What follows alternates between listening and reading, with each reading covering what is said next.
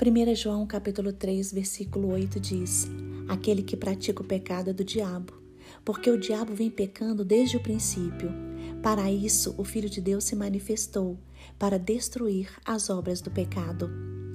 Pecado é a desobediência às normas expostas na Bíblia. Pecado é a desobediência à vontade de Deus. Então, hoje, vença o cativeiro do pecado. Busque no Senhor forças para tomar decisões para fazer diferente, para mudar de vida. Resista ao diabo, porque ele é o pai da mentira, ele é o pai do pecado.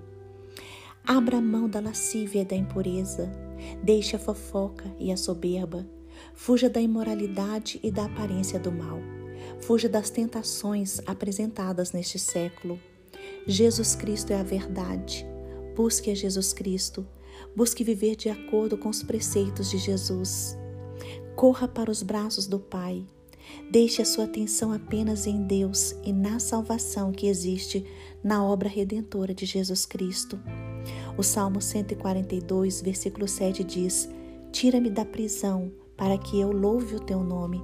Os justos me rodearão, pois me farás muito bem.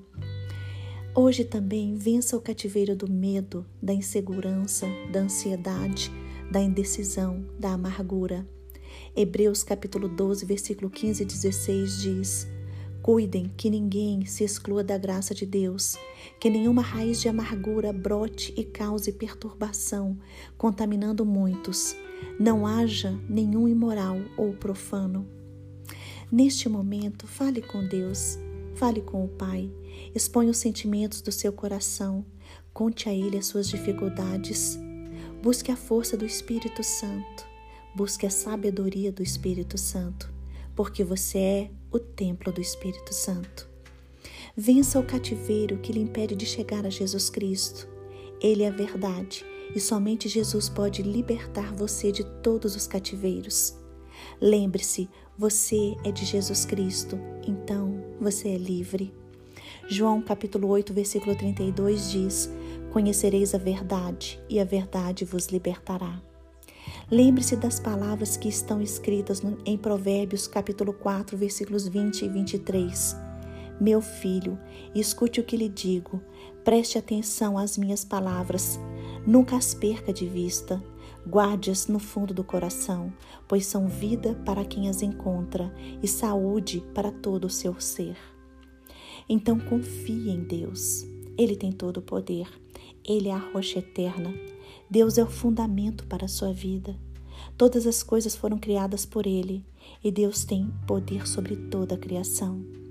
Deus nunca lhe abandona. Ele está ao seu lado e cuida de você. Por isso, lance sobre o Pai toda a sua ansiedade. Entregue a Deus as suas preocupações e problemas. Deus protege você. Ele é escudo para quem nele se refugia.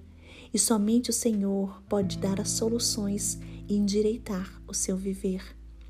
Lembre-se sempre: a palavra do Senhor é poderosa, a palavra de Deus é verdadeira e Deus é fiel em tudo o que faz.